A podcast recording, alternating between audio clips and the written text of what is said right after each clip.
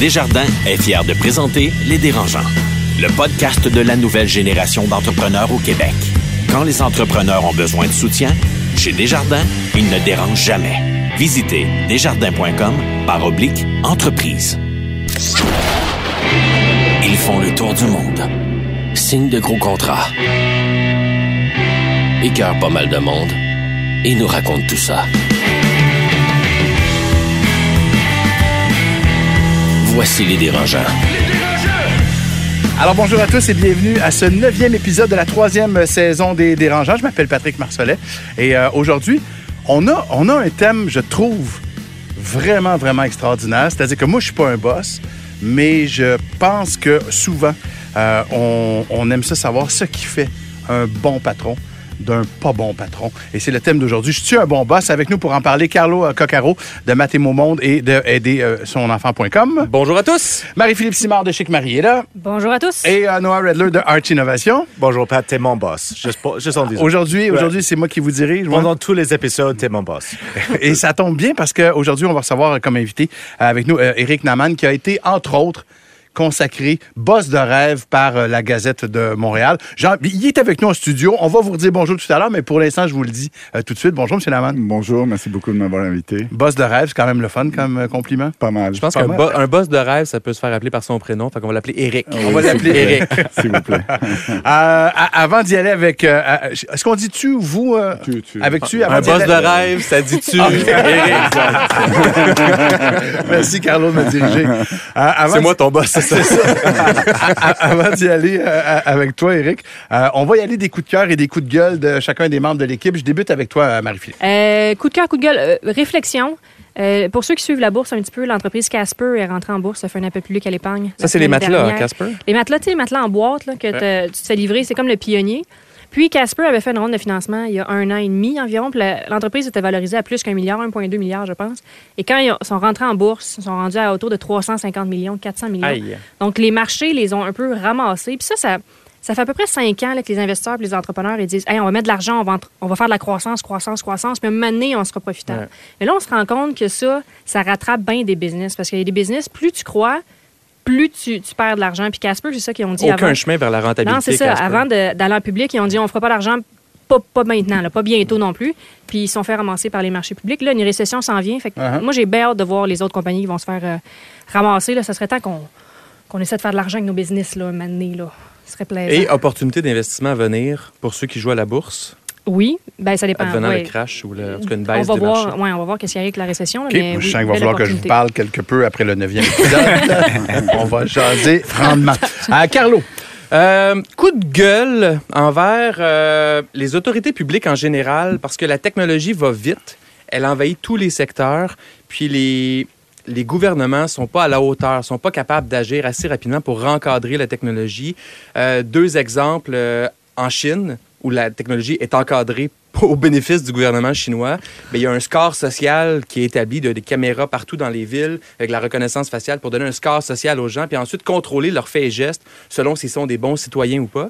Euh, aux États-Unis, il y a de plus en plus. Amazon a des euh, caméras euh, des, euh, des so- des sonnettes d'entrée avec caméra pour reconnaître le livreur Amazon, mais ils signent des ententes avec les villes pour donner accès à leur feed de vidéos pour, selon leur dire, améliorer la sécurité des villes. Bien sûr. Mais tout ça se fait de façon Pas encadré. pas encadré et pas nécessairement au bénéfice du citoyen. Quand on parle de protection, tout le monde est content, mais la réalité, c'est que c'est un envahissement de la vie privée. Puis c'est pas vrai que les entrepreneurs, en général, ou surtout les grandes entreprises, ont à cœur la vie privée des gens. Bien au contraire. Et euh, là, je parle même pas d'intelligence artificielle. Donc, tout ça pour dire que ça prend un dynamisme fulgurant et une volonté d'encadrer ces domaines-là, sans entraver la croissance, mais malgré tout pour protéger le public. mais c'est quand même pas la première fois qu'on parle des progrès technologiques comme étant un peu le Far West souvent non plus. Là.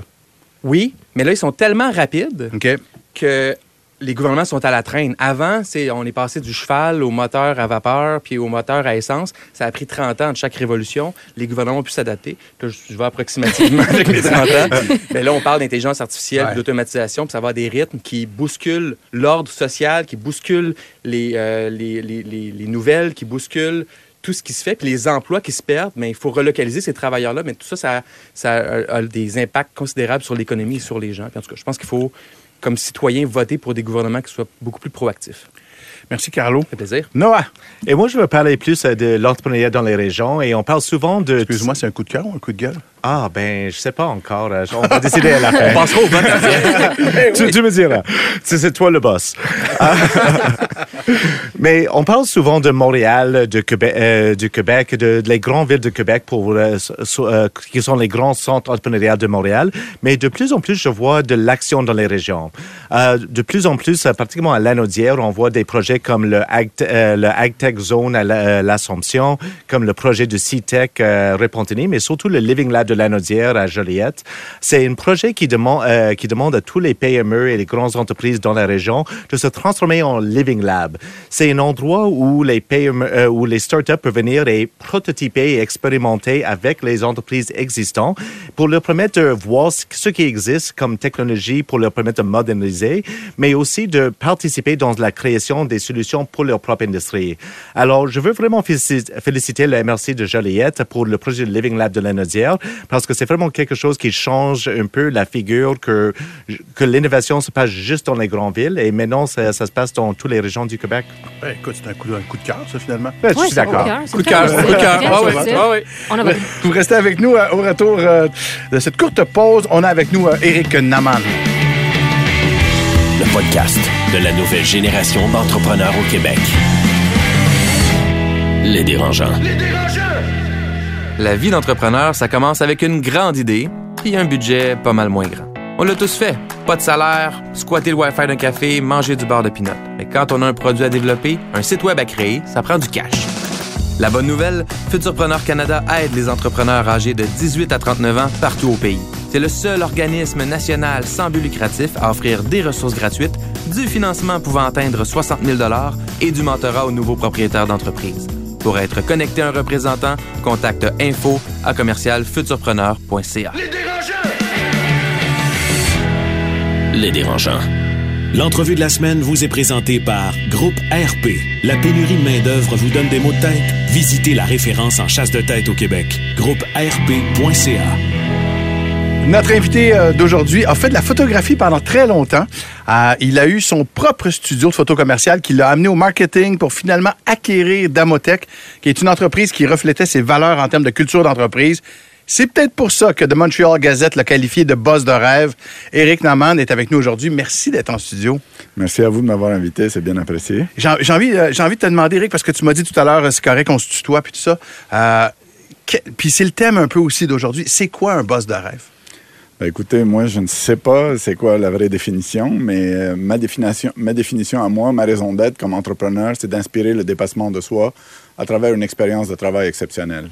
Alors, pour moi, j'essaie de faire tout ce que je peux pour que les personnes qui collaborent avec moi, qui travaillent avec moi et mes collègues, euh, aient la plus belle expérience de travail possible. Alors, j'essaie tout le temps de mettre des programmes euh, en place, des initiatives qui vont faire que euh, ces gens-là vont se sentir chez eux, dans leur euh, environnement de travail, parce qu'on passe plus de, temps au travail qu'on en passe à la maison. Mais concrètement, ça, ça, ça symbolise comment exactement? Ça veut dire quoi? Ben, c'est-à-dire que nous, on, euh, on vit, euh, on fait tout à travers euh, cinq valeurs qui sont les nôtres, puis qui sont bien définies. Et on met des, des initiatives qui sont des initiatives que, qui permettent à nos employés de pouvoir grandir à l'intérieur de l'entreprise. Alors, euh, on a des, des programmes de euh, des incentives, par exemple, euh, on fait un voyage, si on atteint nos, nos- nos chiffres, on ferme pendant quatre jours, on amène toute l'entreprise ou dans le sud ou quelque part en voyage. Il y a combien Euh, d'employés dans On est, on est l'entreprise? 77 aujourd'hui. Québec, c'est un avion complet. là. Euh, non, pas tout à fait, mais on espère, un, on espère un jour. C'est parce que c'est pas tout le monde qui atteint, qui atteint ces chiffres. Ouais. Il y en a trois. puis- Ce qui est intéressant, c'est qu'on entend souvent ce type d'incitatif-là de Oui. voyage, puis de, de, de table de ping-pong, puis de baby-foot dans les Oui. entreprises technologiques à Montréal qui veulent recruter les hipsters. Mais ton domaine d'activité, il est tout sauf sexy. Là. Exact. Euh, on est une compagnie manufacturière spécialisée dans la sécurité des palettiers. en C'est vraiment plate, là. C'est quoi des C'est- palettiers? Les palettiers, c'est du racking. Alors, le racking, euh, ce qui arrive, c'est que dans les entrepôts, les, euh, les euh, chauffeurs de, de chariots élévateurs sont euh, payés pour euh, de la productivité. Alors, leur allégeance est à leur poche et pas au racking. Alors, ce qu'ils font, c'est qu'ils utilisent le racking pour, euh, souvent, euh, pour aller plus vite. Et ils finissent par le frapper et l'endommager. Alors, nous, on a une division d'ingénierie, on a une division de logiciels, on, a une, euh, on manufacture des solutions adaptées pour rendre l'environnement de l'entrepôt plus sécuritaire. Et je vous, je vous jure qu'il le dit avec un sourire incroyable dans, le- visage. Oui, c'est- difficile de le verbaliser et c'est difficile de l'expliquer, mais euh, on vit ça tous les jours, on le vit avec passion, puis euh, on a euh, à peu près 225, euh, entre 225 et 250 Fortune 500 comme clients. Alors, le gros on est le plus gros joueur dans notre domaine. Puis le gros de notre business euh, se fait aux États-Unis. Fait Le que, gros euh, joueur au monde, euh, au- en Amérique du Nord, en pour Amérique sûr. du Nord. Puis ce qui est beau aussi, c'est que tu as acheté cette entreprise-là, puis tu connaissais pas grand-chose de ce domaine-là. là. Absolument rien. Est-ce que, quand tu as acheté, quels étaient les critères pour te faire acheter une entreprise comme celle-là qui est plate? Là, tu sais, on s'entend. Oui. là. C'est Alors- bien la Arrête, sécurité. arrête de Non, mais- c'est plate. Non, mais c'est vraiment plate. Mais c'est bien la sécurité des gens. Je suis habitué. Mais non, on veut pas qu'il parle Alors- déprimé. alors- Non, mais il va partir heureux. Je te Ouais. fais-moi confiance. Moi, j'avais quatre critères vraiment spécifiques. Le premier, c'était qu'il fallait que la compagnie soit, euh, fasse de l'argent, cash flow positive. Euh, le deuxième, il fallait qu'elle ait un bon produit que j'étais à l'aise de, de pousser euh, avec un sourire. Euh, le troisième, c'est qu'il fallait que ça fasse de l'argent quand j'étais pas là. Et le quatrième, c'était qu'elle ait un marketing qui est un peu désuet pour que je puisse ajouter de la valeur rapidement. Alors, Parce que euh, ton talent, c'est le marketing? C'était la communication, en fait, visuelle surtout. Alors, je suis arrivé, puis euh, la compagnie avait 17 employés, incluant mon associé et moi. Et euh, il n'y avait pas de... de- une de, une de mes, mes premières embauches, c'était euh, une euh, quelqu'un en communication, en graphisme. Puis la contrôleur, un jour, est rentrée dans le bureau pour lui dire « Ça doit être le fun de dessiner toute la journée et se faire payer. » Elle comprenait vraiment pas ce qu'on faisait. Alors, Et la contrôleur n'est plus à l'emploi de l'entreprise maintenant. Elle est malheureusement décédée, mais... ça va bien à date. C'est pas fort, mais, mais, mais Éric, je- je Ouais. deux choses de ce que tu viens Ouais. de dire. tu as parlé de cash flow, tu as, Ouais. parlé aussi de faire. C'est important que l'entreprise fasse de l'argent quand tu n'étais Ouais. pas là. Ah, puis moi, moi, les gens le savent ici, je suis Ouais. pas le gars qui connaît le plus de choses aux finances. Mais t'es à l'argent à tabarouette, par exemple. Non, non. mais, mais souvent, moi, ce, qu'on- ce que j'ai l'impression qu'on nous dit, le Oui. discours, c'est que plus on en offre aux employés, plus on a envie qu'ils soient heureux, Oui. euh, plus ça coûte cher. Ah, c'est sûr. Ça, ça coûte extrêmement cher. Mais le retour sur investissement est, est vraiment euh, en vaut la peine. Il y a 20 ans, le- le, euh, l'avantage compétitif, c'était d'avoir de la, la main-d'œuvre peu chère. Mais aujourd'hui, l'avantage compétitif, c'est d'avoir du talent, de l'intelligence et de l'éducation. Et ça, ça coûte des sous. Alors, pour attirer des joueurs A, qui sont des, les meilleurs joueurs possibles dans le marché pour compétitionner, ben, ça prend des programmes. Parce que, comme vous dites, moi, je ne suis pas une... euh, je suis une compagnie plate. Sais, je ne suis pas euh, un, Google ou un, C'est ça. ou un Les gens Facebook. courent pas les rues pour s'en aller Eh, chez vous, là. Exact. Ouais. Alors, alors, alors, la façon qu'on a réussi à faire ça, c'est que notre environnement de travail est vraiment euh, magnifique. L'immeuble est magnifique. le- les, les avantages sont très, très bons. On- C'est sûr qu'on paye des bons salaires, mais le salaire n'est pas le seul arbitre du bonheur dans une entreprise. Alors, nous, on a plein de programmes autres que le salaire qui font que c'est euh, vraiment euh, intéressant de travailler pour nous. Mais Eric, je suis curieux. Tu n'es Yeah. pas inquiète de, créer des, euh, des attentes trop élevées? C'est sûr. Alors, alors, des employés qui disent, regarde, je vais faire mes ventes, mais seulement si tu m'envoies en ch- euh, sur un voyage de rêve. T'allais-tu si dire en Chine? Oui, c'est ça, Qu'est-ce euh, qu'est-ce qui se passe que pas, que- si un jour tu n'es pas capable de vraiment offrir tous ces perks?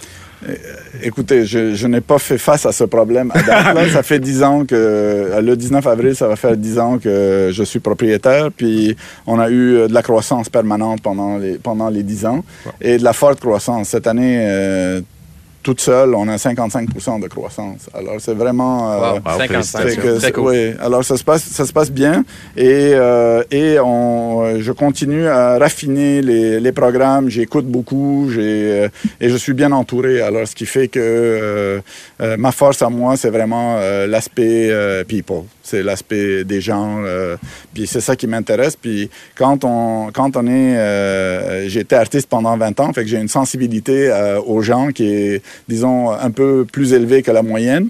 Et alors, euh, ça a été ma plus grosse surprise et ma plus grosse éducation. Ça a été ça. Ça a été le fait que euh, j'ai cette sensibilité envers les gens. Puis je, je rencontre tous les gens qu'on embauche à l'intérieur de l'entreprise, tout le monde. Mais vous êtes un artiste, vous êtes un photographe. Oui. Vous avez dit tout à l'heure que vous connaissez rien au domaine au Exact. départ.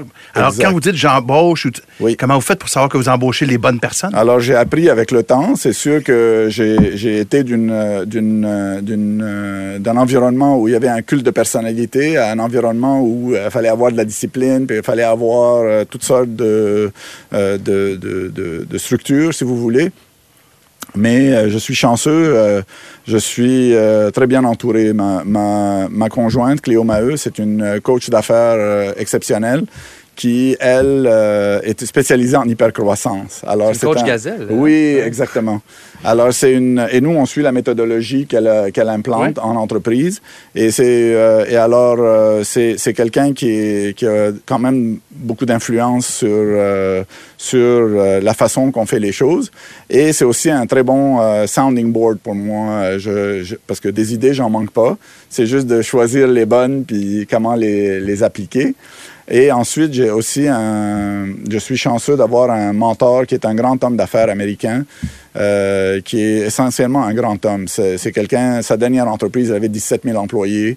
Et euh, il a sept enfants, marié depuis 53 ans. Euh, il a, à 27 ans, il était le, le, euh, le secrétaire de Gerald Ford à la Maison-Blanche. Quelqu'un vraiment d'exceptionnel.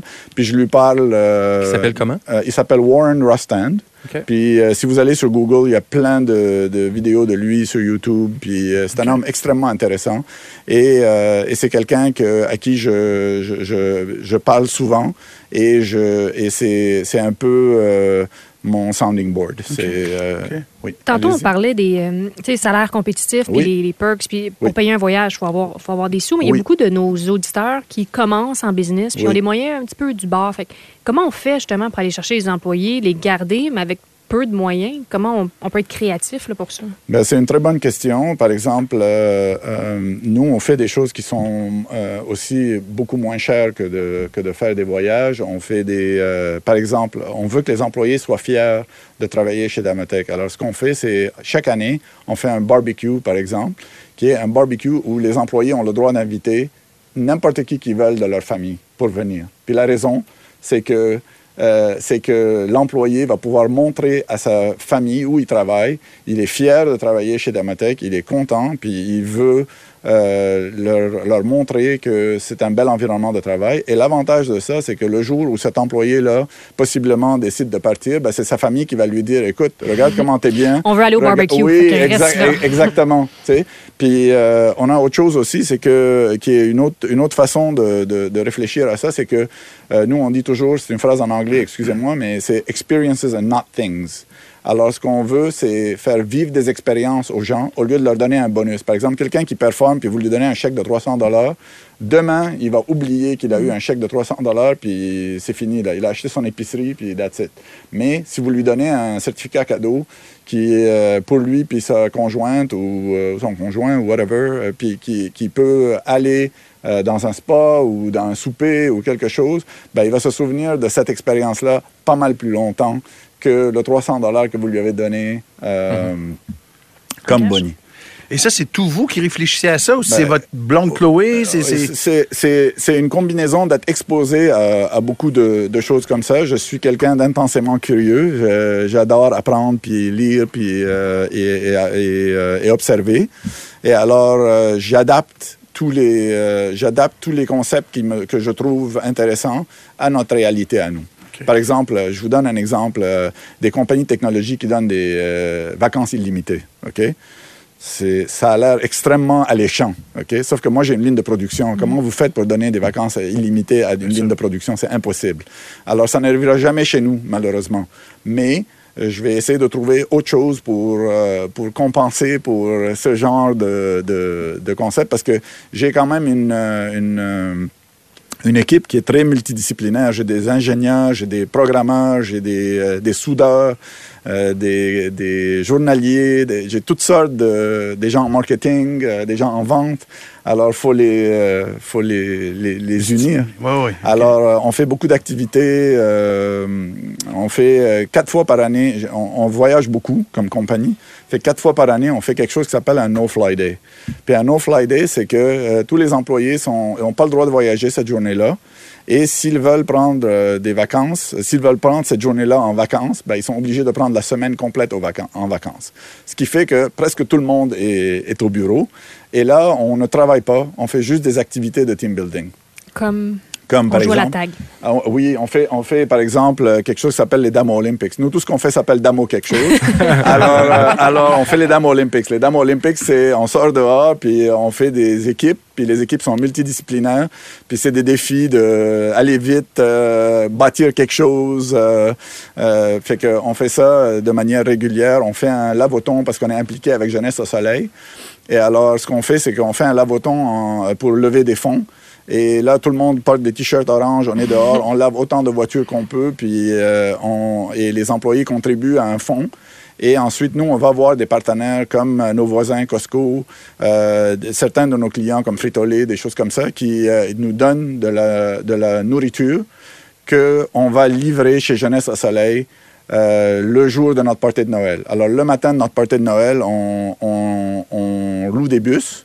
On embarque tout le monde dans les bus. Puis on- cette année, on a livré 17 846 livres de, de nourriture à Jeunesse au Soleil. Et, euh, Très et cool. après ça, on va faire notre party de Noël. Fait qu'il y a une contribution à la communauté. Et après ça, on va célébrer.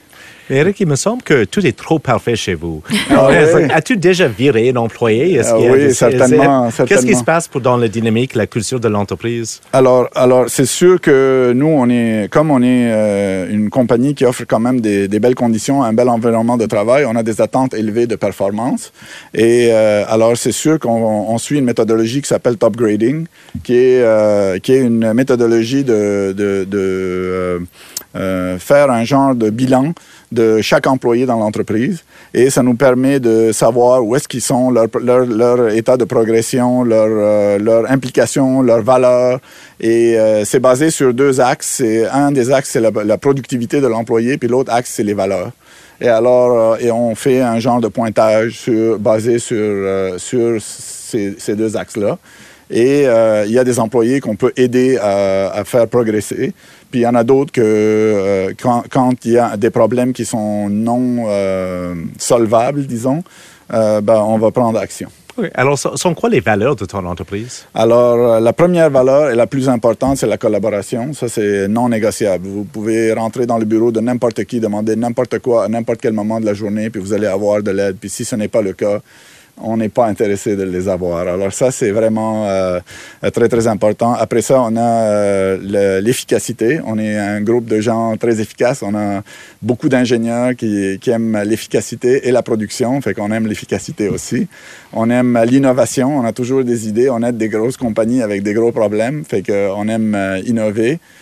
Euh, on aime le dévouement, fait qu'on aime les gens qui euh, sont intéressés de, de contribuer à, à l'entreprise et à avoir l'entreprise à cœur.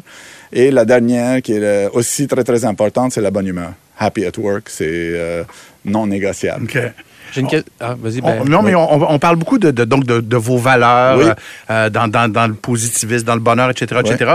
Euh, et je le dis positivement. Oui, allez-y. Euh, euh, Est-ce que euh, dans une grande famille comme ça, ça prend pas en quelque part un gourou? Ben, écoutez, un gourou, je ne, je, je ne pense pas de cette façon-là, c'est sûr. OK. Euh, la chose à laquelle moi je pense, c'est le bien-être. Ouais. Puis comment je vais continuer à le, à le perpétuer, si OK. vous voulez.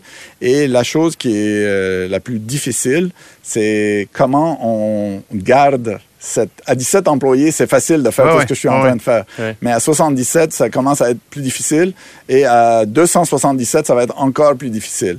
Peut-être peut-être impossible, je ne sais pas, mais je suis pas rendu là, mais je, je les, je prends au... Mais par exemple, je vous donne un exemple. Euh, Aujourd'hui, on est en pleine rénovation, on a grandi, et la, la nouvelle partie, elle, la, la- la dernière chose que je veux, c'est qu'elle s'appelle la nouvelle partie. Alors, elle ressemble à l'ancienne partie, comme deux gouttes d'eau. Même que dans, la nouvelle partie, ils voulaient mettre un nouveau tapis. Puis je dis non, on met l'ancien tapis. Ils n'étaient pas capables de l'avoir. On change le tapis partout pour avoir le même tapis, pour qu'il n'y ait pas de nouvelle partie et d'ancienne partie. Pour mais pas qu'il y ait des gens qui soient favorisés d'un Eh, côté eh, puis de l'autre. Exact. Ah oui. Alors, alors c'est, une démocratie. J'ai j'ai une question un peu dérangeante dans un Oui, autre ordre d'idée. Oui. Être artiste, Oui. c'est pas ce qu'il y a de plus rentable sur Terre. Non. Comment est-ce qu'un artiste qui fait ça pendant 20 ans réussit à avoir assez de capital pour racheter une entreprise? Ben, c'est une super bonne question. Je sais. Alors, euh, le, moi, j'ai toujours été intéressé par euh, euh, comment mes, mes clients amener leurs produits sur le marché. Fait que j'étais intéressé par le côté business de la chose et euh, j'étais aussi euh, un artiste qui pouvait pas vivre d'amour et d'eau fraîche. Là. Il fallait que ça soit financièrement euh, intéressant. Et alors, j'avais quand même réussi comme... accumuler beaucoup, bah, pas accumuler beaucoup, mais accumuler assez pour pouvoir aller voir et, et la banque et Investissement Québec. Et le, quand on achète une PME, moi, euh, ma réflexion à moi, si, si, si je peux me permettre, c'était de m'acheter un salaire. C'était ça le, le- le concept initialement. C'est que j'achète une compagnie qui fait euh, 2, 3, 4 millions de dollars, puis il y a assez d'argent pour que je me sorte un peu d'argent pour moi pour vivre. C'était ça l'idée. Et avec le minimum d'investissement possible. Et alors, pour faire ça, euh, ce que j'ai fait, c'est que j'avais un, j'avais un associé qui, lui, mettait aussi un, un fonds. Et euh, ensuite, on a été chez Investissement Québec, qui avait un programme qui subventionnait 70 de la, du prêt de la banque. Alors, le, le- le prêt de la banque était garanti à 70% par Investissement Québec. Alors, la banque était prête à prendre le, le risque. Et, euh, et c'est comme ça que euh, j'ai réussi à faire l'acquisition de l'entreprise. C'est quoi le minimum, un peu comme une maison, c'est quoi le minimum de cash down qu'il faut donner pour racheter une entreprise? Ben, écoutez, je ne suis pas un expert sur le sujet, mais euh, je sais que probablement à 25-30% on est capable de faire une entente parce que l'autre chose aussi, puis ça c'est un conseil que moi je, je donne toujours à des gens qui achètent des PME, c'est je leur dis si la- le propriétaire actuel de l'entreprise refuse de vous faire un, un prêt euh, pour que vous lui payiez euh, euh, en deux, Ouais, une trois balance ans, de vente, une balance là. de vente, là, n'achetez pas. Ah oui. Parce que le, si, les, si vous vend une compagnie puis il veut sortir aujourd'hui puis c'est Parce qu'il y a fini, quelque chose de caché. parce qu'il y a un petit problème. Parce qu'il n'y a pas confiance. Alors, en fait, oui, ça. alors si vous achetez puis vous faites une balance de vente, ben, ça vous permet de pouvoir euh, essentiellement avoir du financement qui est presque gratuit parce qu'il va vous demander un 5% ou 4 ou vous faites une- l'entente que vous voulez. La difficulté d'acheter une business par rapport à une maison, c'est qu'une maison, il y a beaucoup, beaucoup de comparables. Dans un quartier, vous allez avoir euh, plein, plein de comparables. Quand vous achetez une business, chaque business est différente de l'autre et c'est là la complexité de, de, de- de décider si c'est euh, un bon deal, pas bon deal, euh, est-ce qu'on se fait avoir, est-ce qu'on paye trop cher, etc. Dans mon, coup de, dans mon coup de gueule, au début, je parlais de la technologie qui envahit nos vies. S'il y a un, un domaine où on se dit, bon, ben, les palettes puis euh, les échafaudages, il faut que ça reste sécuritaire, on pense pas nécessairement à la technologie. Puis ton entreprise est la preuve que la technologie envahit tous les domaines d'activité. Absolument. Vous avez même une plateforme technologique que vous vendez à vos clients. Ah, Euh, Exact. à quel point ton entreprise euh, euh, survivrait s'il n'y avait pas la technologie avancée dedans? Ben, elle, elle survivrait pendant un petit bout, mais elle ne serait pas, n'aurait pas de pérennité, disons. Alors, pour assurer le futur, ça prend un, un aspect technologique.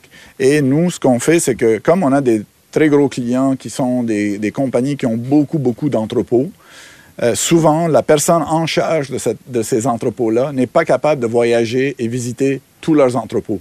Alors, nous, ce qu'on fait, on finit par avoir une plateforme sur laquelle on permet à nos clients de pouvoir voir qu'est-ce qui se passe dans leur entrepôt en termes de sécurité sans avoir à se déplacer. Et c'est là le- la, valeur, la proposition de valeur. Ah Exactement. intéressant. Souvent, on associe les entrepreneurs à bon, tout ce qui s'appelle MBA, des diplômés, des HEC, etc. Oui. etc. Qu'est-ce qui fait qu'une entreprise comme Damotech a gagné à être dirigée par un artiste? Wow, c'est toute une question. Presque aussi bonne que celle de... Presque, presque, mais t'as encore des croûtes à manger. je sais. Je sais bien. Alors, euh, écoutez, euh, hum, la réponse honnête, c'est que euh, moi, tous les entrepreneurs que je, que je, côtoie ou que j'écoute ou que j'admire ont tous une perspective qui n'est pas la perspective typique d'une éducation typique puis un chemin typique. Tous ont des chemins atypiques et, euh, et le mien est, fait partie de cette, euh, de cette euh, équation-là. Et, et moi, alors, je- au début, j'essayais, écoutez, quand je suis arrivé chez Damotech, je savais même pas c'était quoi un 4 Je ne savais rien. C'était comme, j'avais pas, euh, tous mes employés, c'était des pigistes avant. Alors, alors euh, c'est, euh, au début, j'essayais de, de- d'éliminer mon atypisme, si vous voulez, puis de, de, me, de me mouler à, à- à- un entrepreneur typique, mais j'ai réalisé avec le temps que tous les gens qui ont vraiment euh, du succès euh, ont toujours une perspective qui est la leur, qui est unique. Et alors maintenant, je, je, je- j'assume mon... Qui vous êtes. mon- oui, exactement. Et... euh, Maintenant, il donne son 4% à tout le monde. oui, 4 pour toi! exact. 4% pour toi! C'est ça, il n'a pas compris Exact. quoi encore. Est-ce qu'on a? oui, Vas-y, Carlo. Ben non, moi, j'admire euh, j'admire l'entrepreneur unique. Merci. Euh, bravo pour la croissance. 17 à 77, c'est des petits chiffres, Ouais. mais c'est des chiffres immenses en entrepreneuriat. C'est tellement gros passer de 17 à 77, Oui. puis les défis sont x5. là. C'est 60 de plus, mais c'est comme l'équivalent de 500 de sont plus. très en- en différents. Les défis Ah oui, hein. euh, sont différents à chaque... euh, puis entre 50 puis 100 employés, c'est une, euh, une croissance où on est obligé de formaliser des procédés parce que au début, à 17 employés, euh, les gens rentrent dans le dans le dans, dans l'immeuble, dans l'usine, puis vous faites vous criez avec euh, de haute voix, puis tout le monde vous entend. Maintenant, il faut communiquer, puis on peut pas communiquer juste une fois, il faut communiquer euh, cinq fois, dix fois pour avoir le, le- une, euh, une réaction. Ouais. euh, Je présume que vous n'avez pas de syndicat? On n'a pas de Y syndicat. a-tu déjà eu des, euh, des tendances Euh, syndicales? aucune. Non? Aucune. Pour exiger des voyages annuels. puis Euh, Trois voyages par on année. les- on, on traite euh, vraiment les, les employés euh, euh, de manière très euh, euh, proche. On est très Ouais. proche d'eux. Euh, par exemple, euh, ça, c'est une initiative que j'ai commencée hier. Puis c'est une initiative, c'est, elle est toute simple. Clairement, Mais- juste pour notre épisode Oui, d'aujourd'hui. clairement. Il a une Exact- nouvelle initiative. Exactement. Mais elle, elle est extrêmement, extrêmement, extrêmement simple. C'est juste pour vous dire, euh, c'est que, c'est que ce qui est en train d'arriver, c'est que je sens que je m'éloigne de mes employés de l'usine parce qu'on est de plus en plus occupés, on grandit plus, puis moi j'ai plein de demandes sur mon temps qui sont autres que la production. Ouais. Alors je veux m'assurer de rester proche de mes employés de l'usine, fait que j'ai euh, un jeudi pizza. Fait que tous les jeudis, pas tous les jeudis, mais une fois par mois ou une fois par six semaines, je vais avoir un jeudi qui est pizza. On paye la pizza, c'est aussi simple que ça. Mais j'ai une heure de lunch avec, euh, avec euh, les avec le monde, puis- Exact. Et puis, ils peuvent me demander des questions, puis, euh, puis j'essaie de le- leur euh, inculquer la vision de, de l'entreprise, parce que le reste du temps, ils sont dans un environnement de, de- de manufacturier et ils travaillent sur une ligne de, de production. Mais euh, on essaie aussi de les faire rêver. Que, l'année passée, euh, euh, un mois avant notre party de Noël, pour les 30 ans de, l'entreprise, j'ai demandé à tout le monde d'écrire leurs cinq grands rêves d'une vie. Et, là, je ne leur ai pas dit pourquoi, mais ils n'arrêtaient pas de me demander. Puis j'ai dit juste écrivez-les. Moi, j'ai inventé un employé fictif, puis je lui ai donné des rêves. Puis euh, à partir de là, ils ont écrit euh, leurs cinq grands rêves. Et là, euh, pour les 30 ans de l'entreprise, au party de Noël, je leur ai annoncé qu'on allait piger 30 rêves puis les réaliser. Et on a fait ça pendant l'année. Et alors, c'était incroyable la réaction des, des employés et les expériences qu'ils ont vécues. Alors, C'est fantastique.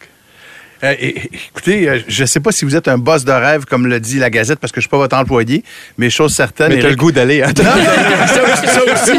Mais chose certaine, tu es un, un invité de rêve, ça Ah, étant ben, dit. Super merci. agréable. Merci beaucoup. Merci beaucoup. T'en auras pas de voyage. par- Tu n'auras pas. Merci beaucoup Ouais. d'être passé dans Merci. le studio. Merci beaucoup. hein. Merci. Merci. Le podcast de la nouvelle génération d'entrepreneurs au Québec. Les dérangeants. Tu gères une PME qui grandit? Tu croules sous les nouveaux projets? Mais tu sais bien que pour livrer, ça te prendrait des candidats qualifiés. Ça court pas les rues, hein? Tu veux qu'on t'en présente? Recrute avec Groupe RP, la référence en chasse de tête au Québec. GroupeRP.ca. Les dérangeants. Le débat de la semaine, une présentation de Garling WLG. Le succès, ça se prépare et ça se protège. Développer les meilleurs réflexes en matière de droit et propriété intellectuelle. Visitez garlingwlg.com. De retour avec euh, les dérangeants, neuvième épisode, troisième saison. Avec nous aujourd'hui, Carlo Coccaro est là, Noah Redler et euh, Marie-Philippe Simard. Et on y va, si vous êtes prêts, avec la question dérangeante, qui est quand même assez dérangeante aujourd'hui. J'aimerais savoir, c'est quoi votre chiffre? Euh, ça serait quoi le montant à écrire là, sur un chèque? là, je vous donne un chèque en blanc pour vous convaincre de vendre votre entreprise, d'abandonner votre bébé. Noah, tiens. Euh, si on prend cette question aujourd'hui, avec tout en considération, c'est 10 millions. Ah oui, 10 millions de dollars. 10 millions de dollars. Non, euros. On va faire ça à l'international. 10 millions de dollars. Toi, selon toi, ça vaut 10 millions de dollars ou c'est plus Non, ça sentimental? vaut ne pas du tout euh, 10 millions de dollars. Je ne peux pas valider ce chiffre, mais si j'avais abandonné mon entreprise aujourd'hui, c'est 10 millions de dollars pour euh, faire, Ok, faire la belle vie. Tu serais prêt à, ça, accepter, à écouter pour 10 millions de dollars. Ouais, c'est ça. OK. Marie-Philippe, toi. Chic Marie, Oui. je mets combien sur chèque? Ça dépend parce que j'en ai deux. Tu sais, J'ai Chic Marie puis euh, Jenny. Là, Le fait tota- que- la totale. Les deux, la totale. Ah, je sais pas. Moi, je, je calerais un milliard. là. J'arrête pas de caler Ben mon milliard. Je sais, je sais, je suis gossante avec ça. Euh, Mais dans la réalité. Tu là, vis dans un monde de Ouais, mais- licornes puis d'arc-en-ciel. Peut-être que je vais être là, Mané. mais Je pense que ça dépendrait de ma situation personnelle. Si je suis rendue que j'ai quatre enfants puis je veux passer du temps avec eux autres, ça- la réponse risque d'être différente. Aujourd'hui, ça serait ça. 30 ans, un milliard. 35 ans, je sais pas. C'est beaucoup d'argent quand même, un milliard sais. de dollars. Je hein? sais déjà tout comment je vais le dépenser. Ah, Tu vois, j'ai 38 ans, alors ça change tout. C'est pour ça qu'il est rendu à 10 millions. tu vois, ça baisse la Carlo, le chèque est devant toi. Moi, Tu mets euh, quel montant pour euh, mater mon monde et. euh, moi j'ai tellement bûché fort, seul, depuis 15 ans, qu'il y a un côté de moi qui me dit Tu me donnes 5 millions aujourd'hui, puis ce 5 millions-là devient 1 milliard en 10 ans. C'est comme j'ai accumulé tellement de, de- de compétences et de savoir, pas tant que ça, mais tellement plus qu'à mes débuts, que tu me donnes 5 millions pour repartir un nouveau projet. J'ai l'impression que la lune est à moi. Ah toi, oui, c'est pas un 5 millions pour aller euh, trotter. Dans le fond, tu vois ça comme un investissement pas plus loin. Moi, j'enverrais mes enfants en camp de vacances. c'est pas vrai, j'adore mes enfants. Non, non, je passerais plus de temps en famille temporairement. Je prendrais une sabbatique de deux mois, puis après ça, je lancerais quelque chose d'autre. Mais avec les moyens, avec ces moyens-là, que 5 millions, ça serait énorme pour faire des grandes choses. C'est vrai.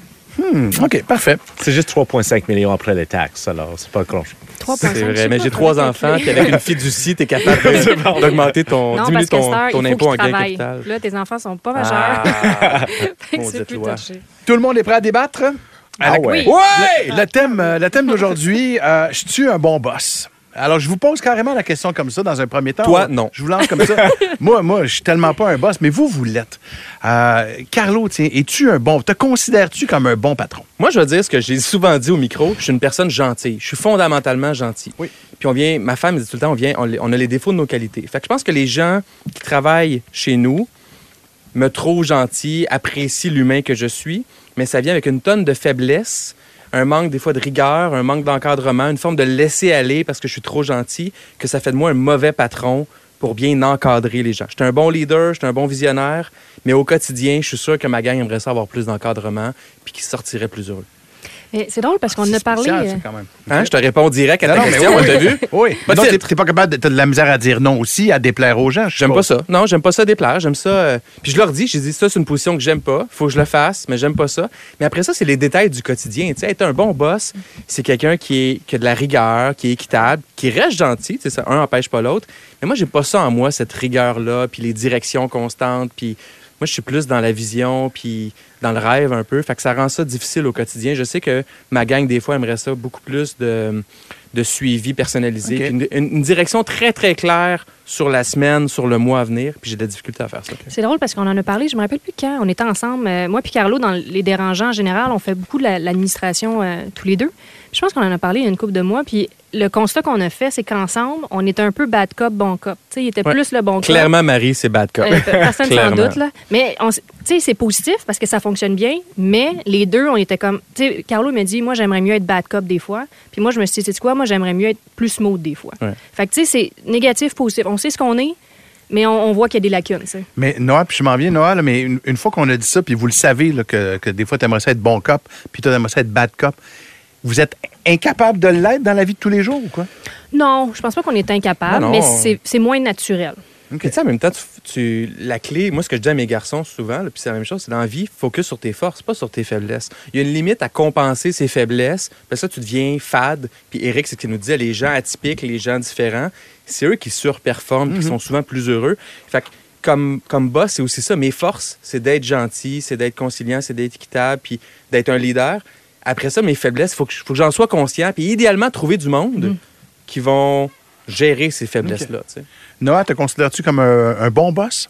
Mais je me, je me pose cette question assez souvent parce que moi, dans mon entreprise, je suis le seul associé. Alors, je dois jouer bon cop et bad cop en même temps. Oui. Et je suis pas mal rigoureuse euh, dans tous mes demandes. T'es rigoureuse? Oh oui, je suis très rigoureuse. Pour toi, mon Carlo. Arrête. Mais non, mais c'est vrai, j'ai des attentes très élevées et j'insiste que mes employés livrent sur mes attentes.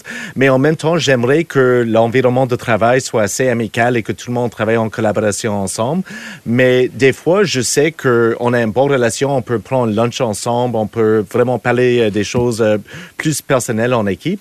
Mais à certains points, je dois devenir le boss et je dois arriver et dire, OK, non, on fait pas comme ça, faut changer ça, faut, je dois critiquer mes employés sur leur travail. Mais je vois ça plus comme une façon de les former, de les faire améliorer leur façon de faire. Alors, I don't know, je, je ne sais pas. OK, OK. Moi, je vais donner un exemple. Là. Super précis et récent, vraiment récent. Ce matin. C'est récent. J'ai quelqu'un dans mon équipe que, humainement, là, je trouve super cool. Tu sais, c'est quelqu'un bien fit dans l'équipe. Euh, euh, quand je l'ai embauché, cette personne-là, je la trouvais allumée. Puis je me disais, Ah, il va s'adapter, puis on va être capable de. Puis malheureusement, c'est pas le cas. Puis Ça là, livre pas. Ça livre pas. Tu sais, les attentes étaient claires. La livraison est pas là.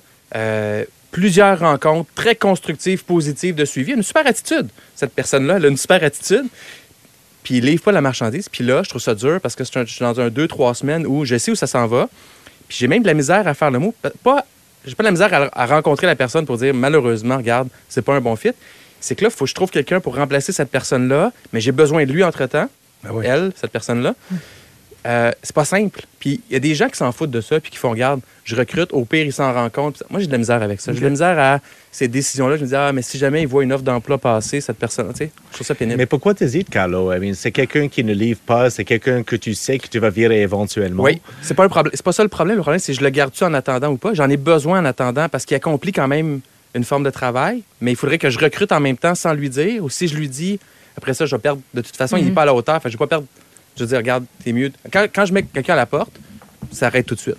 Et est-ce pas que- de deux semaines, de reste pendant deux semaines pour m'aider. Non, non. Si je te veux plus, je te veux plus. Fait que je trouve ça difficile, cette transition-là. Mais est-ce que cet employé-là écoute régulièrement les dérangeants? Et voici c'est drôle le nom. parce que, considérant la date de diffusion de cet épisode-là, j'ai réfléchi avant. et ça va me forcer à passer à l'action avant. Mais je l'adore, Ouais. cette personne-là. Il me semblait qu'il y avait quelque chose là. Mais moi, j'ai vécu, tu vois, l'inverse. Une fille qu'on avait engagée en marketing, hyper efficace, hyper performante, vraiment, ça accroche. Mais crime, ça fit pas. Humainement? Non. Puis pas avec moi, avec les autres, ça fit pas. Était. Je sais pas, ça fitait pas. Fait qu'on a été obligé de la slacker. Fait que c'est touché, ça, de savoir. Ouais. Humain, performance. euh, ben Pour moi, l'humain est non négociable. La performance aussi, mais l'humain Ouais. avant tout. Puis moi, souvent, c'est ce qui fait que je vais garder les personnes trop longtemps parce que humainement, il y a une forme d'attachement, puis la personne, elle est bien.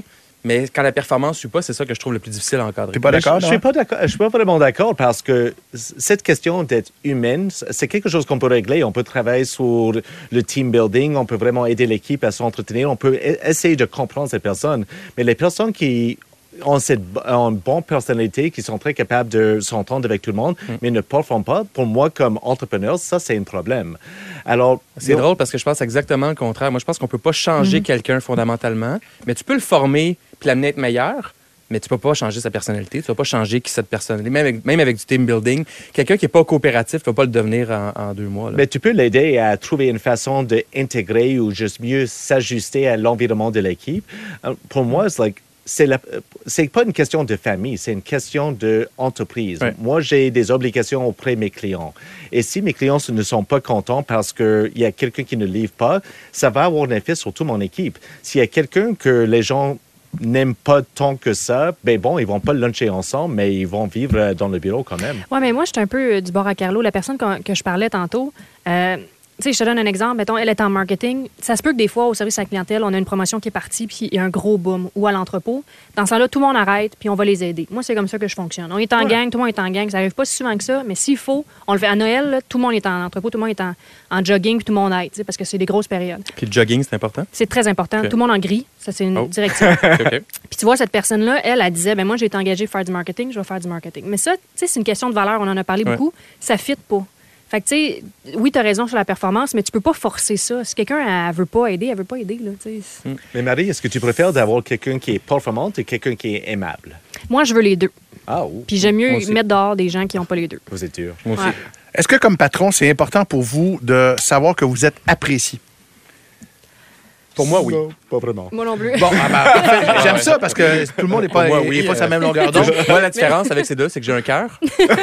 Puis pour non, moi. parce que Carlo est bon, quoi. Ouais, ouais, non, mais moi, moi, j'ai- besoin de te savoir, de savoir que les gens t'aiment. Tu as besoin de savoir que. Oui, parce que moi, j'aime les gens. Fait que je ne pas, je, serais pas capable de vivre dans un monde de requins, de la finance, qui sont juste. Moi, je suis, je suis pas équipé pour gérer ça. Moi, je suis équipé pour être gentil avec les gens, puis que les gens soient gentils avec moi, puis qu'ils m'apprécient. Puis j'ai besoin de sentir qu'ils m'apprécient. Puis c'est là où j'ai de la difficulté. Puis c'est un défaut là, de, de, de, de patron. Puis c'est pour ça que dans un monde idéal, je serais plus le patron du quotidien. Un peu comme euh, Eric. Je m'occuperais de la vision puis de bâtir des partenariats. Mais le quotidien, c'est pas ma grande force parce que j'ai ces défauts-là. Puis, mais j'ai besoin de sentir que mon équipe m'apprécie. Sinon, mon, mon quotidien est plus difficile. Moi, j'ai besoin de ça. Marie, toi, c'est pas un besoin que tu as. Bien, c'est sûr que c'est le fun, là, mais moi, je, tu sais, je le sais que ça fait partie de la vie de l'être humain, d'à quelque part, un petit peu haïr tes dirigeants. Tu sais, de bitcher le boss autour de la table à café. Ah, ouais. C'est ça, c'est ça. Tu sais, c'est- moi, je reviens à. Barack Obama, c'est quelqu'un que j'admire beaucoup. Puis quand il y a eu les élections de 2008, il était 50-50. là. Ça veut dire que 50% de la population qui ne l'aimait pas, malgré que c'est quelqu'un qui est très charismatique. Fait que je pense que ça fait partie de la vie qu'un dirigeant, et on le bitch une fois de temps en temps, puis c'est ça. Fait qu'une fois que tu as assumé ça, c'est ça. Sinon, tu vas être déçu, tu vas être triste, puis. Mais je vais faire une, ana- une analogie avec le hockey. Souvent, on dit que dans un vestiaire de hockey, euh, tu as, un tiers du monde qui, est derrière le coach, un tiers de monde qui est contre le coach et un tiers de monde qui s'en fout complètement. L'important, c'est d'avoir que les leaders, euh, tes leaders, soient ceux qui t'appuient. Est-ce que c'est une analogie qui peut faire aussi dans une entreprise? Euh, non, je pense pas parce que comme dirigeant d'une entreprise, faut avoir, like, faut on peut s'en foutre de tout ce, euh, ce que tous les autres pensent. I mean, à, la fin de la, jo- à la fin de la journée, un employé est là parce qu'ils sont rémunérés. Euh, sont- ici, on arrête de les payer. Non, mais c'est vrai. vrai parce que je pense complètement autre non, chose. mais de si on ça. arrête de les payer, ils vont pas revenir au travail. Même s'ils aiment mon mission, si- même s'ils m'aiment bien, ils vont arrêter de venir Ouais. au bureau. Et à la fin de la journée, j'ai des employés avec qui j'ai bien entendu qu'ils ont décidé à un moment ou l'autre d'aller passer vers un autre emploi. Et j'ai des employés qui je n'aime pas et j'avais la misère à retenir, à vouloir garder chez nous, qu'ils voudraient rester juste parce que c'était un chèque. Mais moi, mon responsabilité encore, c'est auprès de mes clients. Je Ouais. dois vivre, euh, je dois vivre dans une réalité où je m'en fous si euh, tous mes employés sont contents. Si mes clients ne sont pas contents, je n'ai pas d'argent, je n'ai pas de capacité de payer leur salaire et il n'y a plus d'employés. Alors, Donc, dans le fond, ce que tu me dis, c'est qu'on confond souvent bon boss et générosité en quelque part. Ben, un bon boss, je pense, c'est quelqu'un qui euh, offre beaucoup d'avantages, qui aide, les qui aide ses employés à aller plus loin dans la vie. Pas juste aux dans leur emploi actuel, mais qui voit plus large que juste, like, OK, on sait que vous êtes chez nous aujourd'hui, mais dans la situation actuelle, dans le monde actuel, les employés vont avoir 5, 6, 7 emplois, alors ils vont pas rester chez nous pendant toute leur vie. Alors, je veux garder une bonne relation avec eux, mais je sais au moins la moitié de mes employés euh, sont pas intéressés euh, à avoir une carrière assez longue avec moi. Alors, ils sont pas là pour faire vivre mes rêves. OK. OK. Moi, moi, moi, pour répondre à ta question, je dirais, quand on est, mon entreprise, on est 10 personnes, je pense que si on se rend à 15-20, m- moi, je te dirais 100% de ma gang doit être all-in au niveau de la mission, des valeurs, puis ça doit être plaisant pour tout le monde tout le temps dans l'entreprise. Rendu à 50 ou à 100, je pense que ton, ton analogie fonctionne. Tu vois, le tiers du monde qui vont être tes leaders, le tiers qui, qui, qui est comme, euh, je me sais plus, c'était quoi, le, deuxième tiers, c'était? Ceux, ceux- ceux qui sont contre un patron. Ah, un ceux peu qui sont, négatif. Ceux qui sont pour, ceux qui sont contre, ceux qui s'en sacent. puis ceux qui s'en sacent. Puis si t'es un boss comme Eric, qui est capable d'avoir une culture tellement forte, peut-être que ton tiers qui est contre va devenir un 5 ou un 10% plutôt qu'un 33% mais la taille de l'entreprise fait une différence. Moi, personnellement, au quotidien, je ne serais pas capable d'œuvrer dans une entreprise où il n'y a pas 100% du monde, d'une équipe de 10 à 20, qui est pas juste dans le plaisir d'être ensemble. Pour moi, c'est important. Tu sais, moi, je suis un peu entre les deux, là, entre les deux gars. Moi, je veux que mes employés soient heureux. On, on fait du service à la clientèle, il faut que ça se sente, là, que les gens sont bien, sont de bonne humeur. Puis, on, nous, on est dans le vêtement, tu sais, on vend un peu, euh, on vend du plaisir, tu sais, on vend des, c'est ça, qu'on vend. Mais ça me dérange pas que le crédit ne me revienne pas nécessairement. Moi, je veux qu'au final, mes employés soient contents, soient heureux, soient bien, puis ils s'épanouissent. Fait que moi, je vais mettre des initiatives en place pour ça, mais s'ils savent pas que ça vient de moi puis ça vient de quelqu'un d'autre, ça, ça me dérange pas. Et ça, avec ça, je suis d'accord. Je veux que mes employés sont heureux. Mais s'ils sont pas heureux, euh, ben, soit ils vont pas juste démissionner et dire, OK, ben, je vais trouver d'autres choses. Ils vont rester chez nous le plus longtemps possible pour garder le salaire. Et après ça, quand ils trouvent d'autres choses, ben, ils vont partir. Mais la différence entre toi et moi, c'est que moi, si mon employé n'est pas heureux, je vais dire, regarde, mauvais fit. Même si tu es performant, moi, j'ai besoin qu'il soit heureux. Alors que toi, tu sembles dire, je vais le garder parce qu'il est performant et c'est bon pour mon client. Parce que je sais que j'ai besoin d'une diversité de talents pour servir à tous mes clients et ça, c'est la réalité de mon entreprise. Et c'est pas tout le monde qui fit dans une certaine, conte- euh, dans un certain contexte euh, qui va être heureux euh, en temps, à temps plein. Alors, je vais vivre avec ça. Mais si t'arrêtais de faire des crises régulièrement, peut-être que ta gang, ça irait mieux aussi. Ben, c'est difficile pour moi, mais je vais essayer. Pas, là. On, on se parle beaucoup de relations de travail depuis tout à l'heure. Euh, mais un boss, c'est aussi engager des gens. Un bon boss, Ouais. c'est aussi euh, s'entourer de bonnes personnes également. Euh, est-ce que vous avez, c'est c'est difficile de me dire non, là, mais est-ce que c'est difficile parfois de s'entourer de gens qui ont peut-être, qui sont peut-être même entre guillemets plus talentueux sous, sous certains aspects euh, que, que vous-même? En fait, c'est essentiel de le faire. Il n'y a pas entre- un entrepreneur qui peut tout faire tout seul puis qui connaît tout dans tous les domaines. Moi, ce que je trouve difficile, c'est de recruter ces gens-là, pas tant au niveau de la personnalité, ça, j'ai un bon, un bon radar, mais c'est recruter des talents dans des domaines où je connais sweet focal. Ça, c'est difficile. Exemple, en technologie avancée, tu sais, je suis capable d'avoir un fichier Excel devant moi ou d'utiliser Zapier. C'est pas, c'est pas de la technologie. Mais c'est pas de la, de grosse technologie. Si je veux quelqu'un qui devienne mon directeur technologique, le recruter, comment savoir qu'il est vraiment compétent? Comment savoir qu'il va être la force technologique de mon entreprise? C'est ce que je trouve le plus difficile. Mais pas tant l'aspect valeur. L'aspect valeur, je trouve que c'est pas dur de sonder les valeurs des gens. OK. Puis moi, tu vois, au début, là, quand, tu sais, quand tu commences une business, tu pas d'argent. Fait que tu essaies d'engager des gens, mais tu pas de salaire. Fait que souvent, tu vas engager les gens un petit peu tu sais, par-ci, par-là, puis ça sera pas des. Entre toi puis moi, ça sera pas des gros talents. Puis moi, ça, là. non, mais c'est vrai, tu sais, des fois, you buy cheap, you get cheap.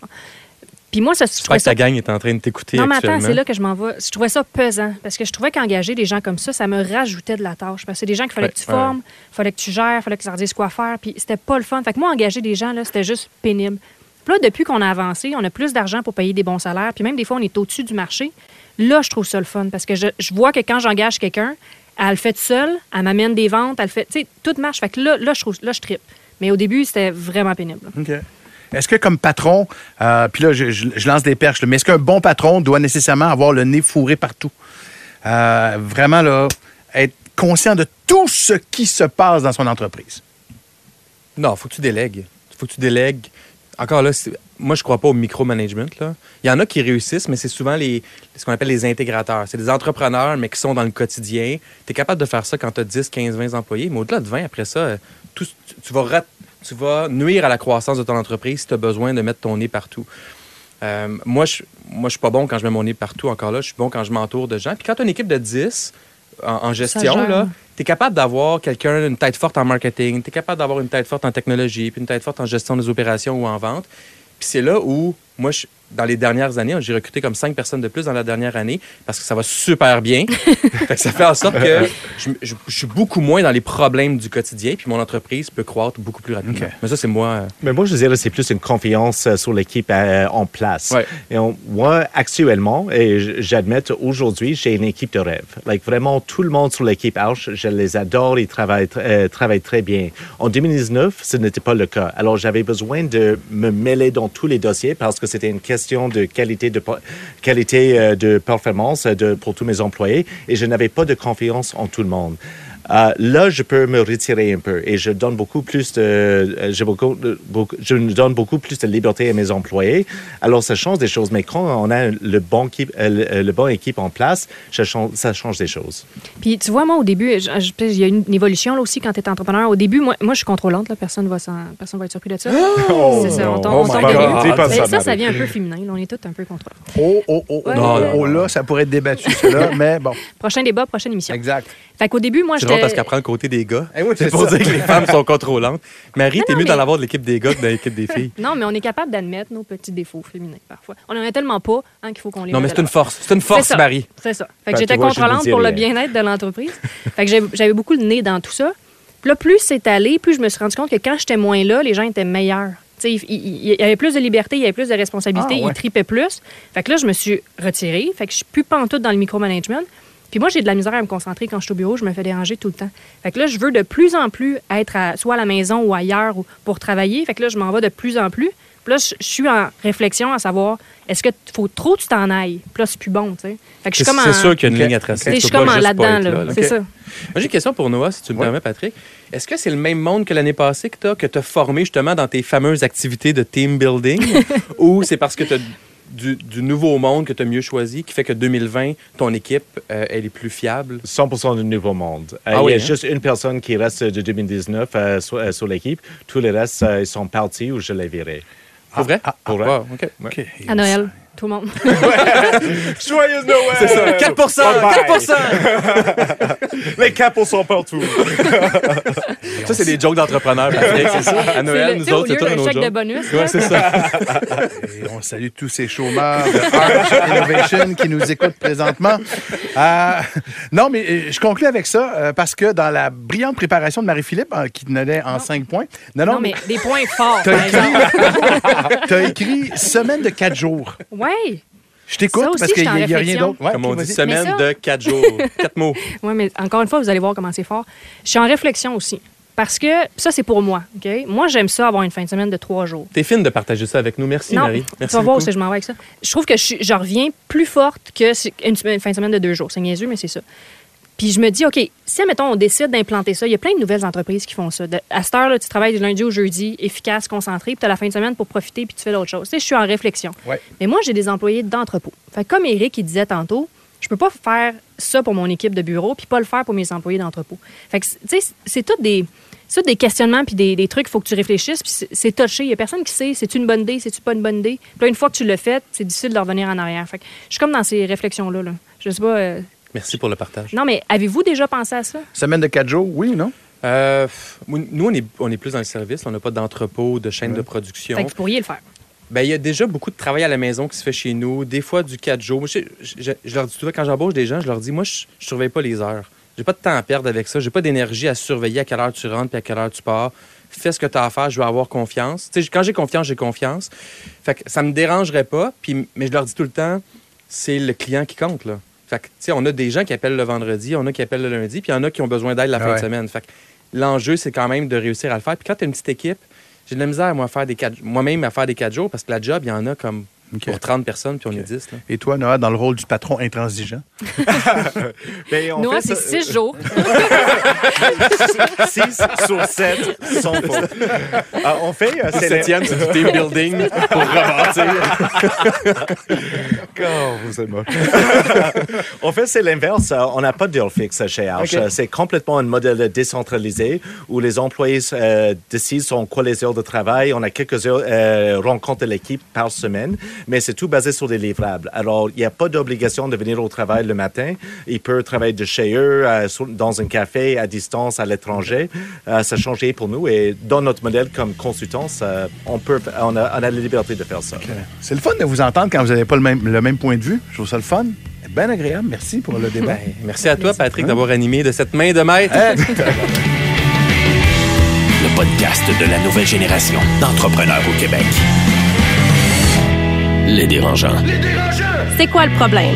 Une présentation de Desjardins Entreprises, fière d'encourager la coopération entre entrepreneurs partout au Québec. La question du public aujourd'hui nous vient de qui, Carlo? La question du jour nous vient d'un paquet de monde. Euh, en fait, c'est une question qu'on a tout le temps. Fait que l'embauche d'un vendeur, c'est important pour plusieurs. Puis, beaucoup de dérangeants nous posent la question, beaucoup de dérangeants qui nous écoutent, qui sont aussi des dérangeants. Alors, la question, c'est si je dois engager un vendeur, comment je le paie pour qu'il performe au maximum? Est-ce que c'est 100% commission, moitié-moitié? Est-ce que je l'offre une location pour une voiture, etc.? Et je commence avec euh, qui a envie de se mouiller là-dessus, Ben, Marie? moi, je, que c'est tout, sous toute réserve, là, mais je pense pas que légalement, tu peux engager juste à la commission. Je pense qu'il faut quand même que tu donnes le salaire minimum. Fait que ça, à, à vérifier, là. Mais, euh, ouais, je pense que tu peux avec un minimum, salaire minimum, commission. Ouais, là. c'est ça. Mais C'est comme les restaurants, là. Mais Ouais. il faut quand même que tu donnes un salaire de base. Sauf que si tu un vendeur qui vend des produits à 1000 ou à 2000 ou à 5000 c'est facile d'avoir un niveau de commission qui permet Ouais, de ça. Surclasser le salaire Ça minimum dépend, avec ça dépend. Parce que, commission, tu sais, c'est pas comme si tu vends des téléphones cellulaires, mais Ouais. moi, j'aurais tendance à augmenter plus le salaire de base quand même pour essayer d'aller recruter les meilleurs puis donner une bonne commission. C'est pas grave, là, si tu payes des gens 150 000 par année. S'ils livrent puis ils te ramènent 450, t'es rentable. Uh-huh, uh-huh. Les vendeurs sont drivés par l'argent, généralement. Fait que ça te prend un bon produit qui va attirer ton vendeur. Mais moi, je pense que ça te prend un niveau de commission de, je sais pas, 10 à 30% certains pour les motiver. C'est du monde à l'argent, puis le nombre d'heures qu'ils vont travailler va être souvent en lien avec la rémunération qu'ils vont pouvoir avoir. Donc, dans ton cas, on parle de euh, moitié-moitié, mais avec un bon J'aurais salaire. pas peur d'aller jusqu'à au moins 30 de commission ou plus. Avec 30 un salaire plus 50 Ah oui, salaire de base. OK. Tu sais, un, je sais pas trop, là, mettons, que, mettons que dans ce domaine-là, les vendeurs font du 100 000 par année. Tu te donnes un 40 000 de base, le reste ta commission. Fait qu'il peut se rendre à 50, il peut se rendre à 80 OK. ou à 100. Mais sa performance en lien avec le salaire, je pense que les- chez les vendeurs, ils sont habitués à ça. Puis c'est- ça permet d'avoir des meilleurs résultats. Et dans ces cas-là, allocation de voiture, ça vient avec, je suppose? Ou, euh, Ben, on les dépenses liées au travail, s'il y a besoin de se déplacer, euh, ça vient avec. là. Merci de vos lumières, Noah. Noah, non, hein? Il a tout viré ses employés. c'est ça. Une après l'autre. C'est quoi le problème? Une présentation de Desjardins Entreprises. T'aimerais demander conseil aux dérangeants? Envoie ta question sur lesdérangeants.com barre oblique 911. Les dérangeants. C'est déjà tout pour ce neuvième épisode. Euh, tabarouette, ça a été le fun. euh, des, des débats de feu, un invité euh, généreux, Éric Ouais, ouais. euh, vraiment euh, extraordinaire. Merci beaucoup, Carlo. Merci, Marie-Philippe. Merci beaucoup, Noah, également. Merci. Merci à toi. Ah ouais. Merci beaucoup d'avoir été là, tout le monde. Et euh, à la prochaine. Le podcast de la nouvelle génération d'entrepreneurs au Québec. Les dérangeants. Les dérangeants!